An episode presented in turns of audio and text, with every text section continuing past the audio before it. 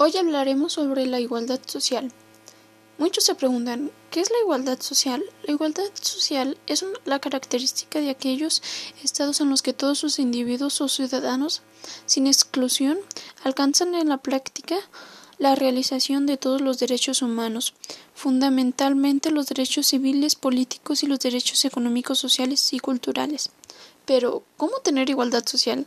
La reducción de la pobreza contribuye en la erradicación de la desigualdad social, repercute de manera decisiva en su mejor salud general de la población por lo que aumenta la esperanza de vida, mejorando específicamente la salud mental, disminuye las cifras de drogopendencias, produce mejoras notables en el nivel educativo de la población, reduce la violencia social también hay igualdad económica, la igualdad económica de ingresos o la igualdad social.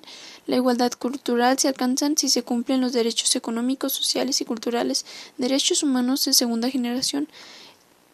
La equidad o igualdad de recursos es básica tanto para poder ejercer con plenitud los derechos civiles y políticos como para tener una vida digna. También hay igualdad cultural.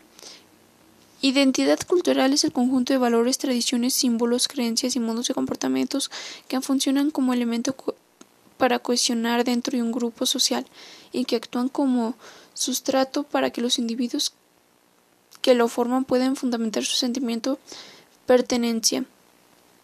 Y es todo, y esto es todo sobre la igualdad. Hay que tratarnos con igualdad.